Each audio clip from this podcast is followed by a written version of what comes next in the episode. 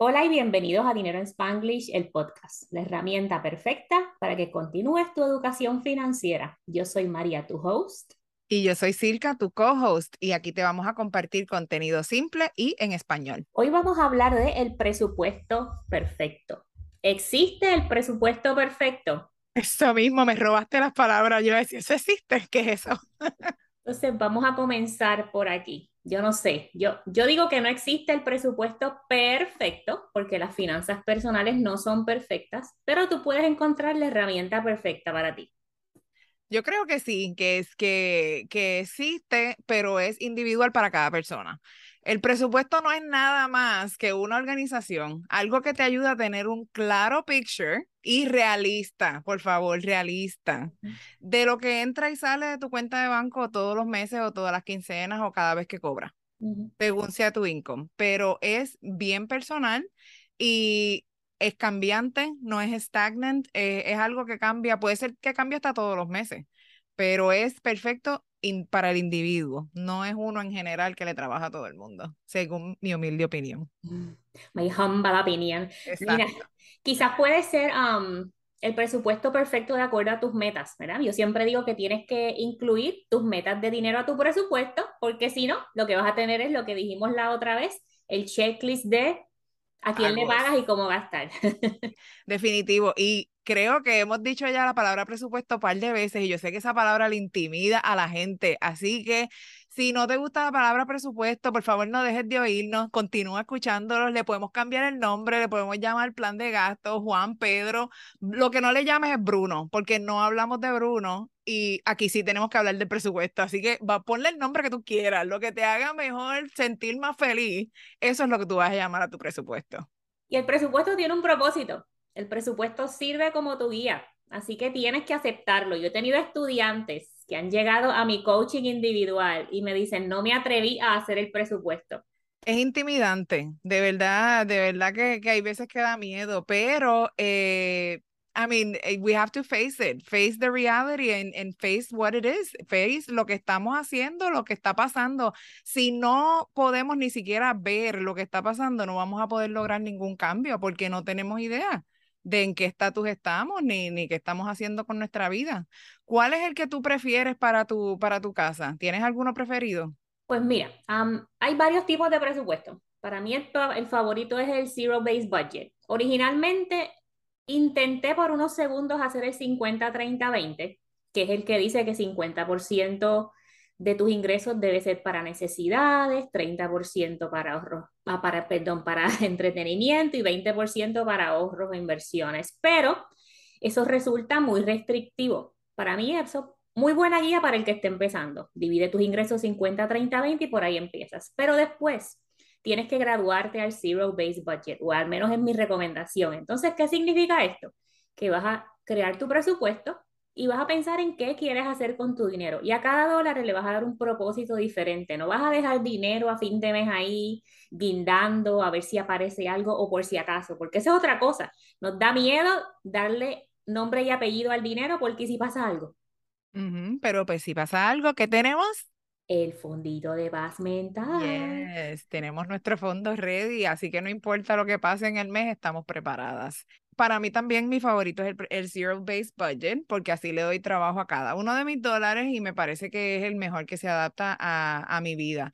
Como dije antes, el presupuesto tiene que ser realista, no perfecto. No existe, o sea, la perfección no existe. Si tienes que cambiarlo a mitad de mes, a mitad de semana, cuántas veces tenga que cambiarlo, no importa ten flexibilidad, pero sé realista. No escribas las cosas que sabes que no vas a hacer, porque si a ti te gusta ir al beauty, hacerte las uñas todo cada 15 días, no ponga 5 dólares para self-care o algo así, porque sabes que se te va a ir mucho más que eso.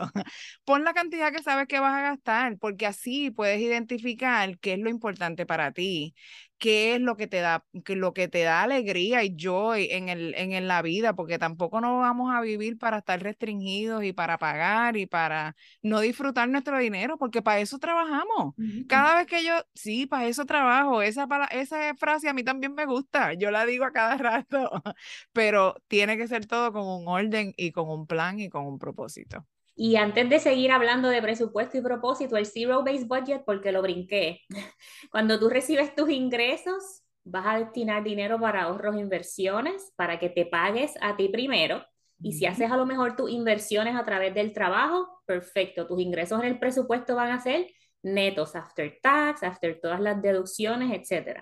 Después vas a reducirle los pagos mínimos de deuda por ahora, porque no estamos todavía trabajando con el plan de aceleración de deudas. Eso lo vamos a trabajar luego, pero quiero que primero pruebes este presupuesto por unos meses pagando el mínimo. Luego tus gastos fijos y tus gastos variables. ¿Y qué son gastos fijos? Los gastos que no puedes vivir sin ellos, ¿ok? La seguridad, tu transportación, tu comida, tu techo y hasta las uñas y el pelo, si eso te da felicidad y si, si, si dejas de hacer ciertas cosas te va a dar depresión, no, pues tú las vas a poner en gastos fijos. Los gastos variables es todo lo demás que cuando estemos en ese proceso de que tienes que ahorrar más o tienes que pagar un poquito más de la deuda para salir de ella más temprano, son los que vas a ajustar para abajo para usar el dinero para otras cosas. Y al final, tu presupuesto, ingresos menos todas estas categorías te va a dar cero. Por eso es Zero Base Budget. Todo dólar tiene un propósito. ¿Ok? No se puede dejar al dinero que haga lo que le da la gana y nos controle a nosotros. Nosotros controlamos el dinero y tenemos que estar bien enfocados en lo que es importante para nosotros y en lo que añade valor a nuestra vida. Por ejemplo, Mariví y yo, los viajes y las vacaciones son muy importantes para nosotras. Así que eso está en el presupuesto. Yo prefiero no comprarme ropa, no comprarme zapatos, ir a los viajes con la misma ropa y los mismos tenis y las mismas cosas, pero, pero ir a otro lugar. O a Disney, como ya todos me conocen, saben que a mí me encanta estar metida en Disney, pero para eso pues tengo que tener dinero. Eh, mira, hay cosas que podemos sustituir también. Si vemos cuando hacemos el budget que no nos está como que cuadrando, podemos dejar de hacer ciertas cosas que en verdad no nos importan tanto, como por ejemplo yo eh, mi esposo me pinta el pelo en casa con una cajita de 10 dólares de Walmart, ok, de L'Oreal. Eh, no hablemos de pelo, porque yo me dejé de pintar el pelo. pues mira, el pelo claramente para nosotras no es una cosa importante. es una prioridad. Ahora, los viajes y las comidas, eso sí ven el budget de seguro. Exactamente, exactamente. A mí mi esposo me pinta el pelo en casa, yo me hago las uñas en casa, yo, porque eso yo puedo utilizar ese dinero para otras cosas. Mira, un beauty aquí en los Estados Unidos, en donde yo vivo, es carísimo. Te sale como en 200 dólares para mí, para estas tres greñas que yo tengo. ¿Ok? 200 pesos es una entrada a ver a Mickey. ¿Ok? ¿Cómo yo le voy a decir a Mickey que no voy a irlo a ver? Porque. 200 pesos puede ser un pasaje. Puede ser un pasaje. Exacto, exacto. así como yo veo. Así, es como yo veo los gastos. A veces es como que esto cuesta 300 pesos, 500. No, no, no, no, no. Eso me da para, para irme a España a lo mejor. Exacto. Y menos que ahora estamos hablando de ese 500 dólares. Cada vez que yo oigo la, la, la, la cifra de 500 dólares, me acuerdo que eso es lo que paga un montón de gente en carro y se me paran los pelos y yo digo, pero 500 pesos es eso mismo, es un viaje todos los meses, un viaje todos los meses. No, sigo guiando mi chustrito que está pagado, está saldo. Mira, volvemos al tópico, nos fuimos en un viaje. ¿Qué pasa para los que tienen ingresos variables? Y esto es una pregunta que me hacen frecuentemente y quiero usar el, el término de la bollenista, de bollenista me encanta, que ella tiene un término que se llama establece un noodle budget. Eso es el, como si fueras a comer el arroz y habichuela todos los días. ¿Cuánto es lo mínimo que tú necesitas en tu presupuesto? Y vas a establecer. Bare bones, también le llaman a ese. Si tienes ingresos variables, vas a establecer lo mínimo que tú tienes que cobrar para sustentar tu vida básica, a lo básico, a lo mínimo. Y cuando tú recibas ingresos mayores a esa base, entonces destinas ese dinero a salir de deudas o a ahorrar, o a disfrutar, o a invertir, etcétera. Pero tienes que tener tu base. Igual si cobras overtime, pon tu base, salario base en ese presupuesto y si te llega dinero extra, entonces lo usas para otras cosas inteligentemente. Sí, yo siempre digo que we can afford anything, solamente no lo podemos hacer a la misma vez tenemos que planificar. Si hay algo que tú tienes algún sueño, alguna meta, lo que sea que quieras lograr, el presupuesto es tu amigo.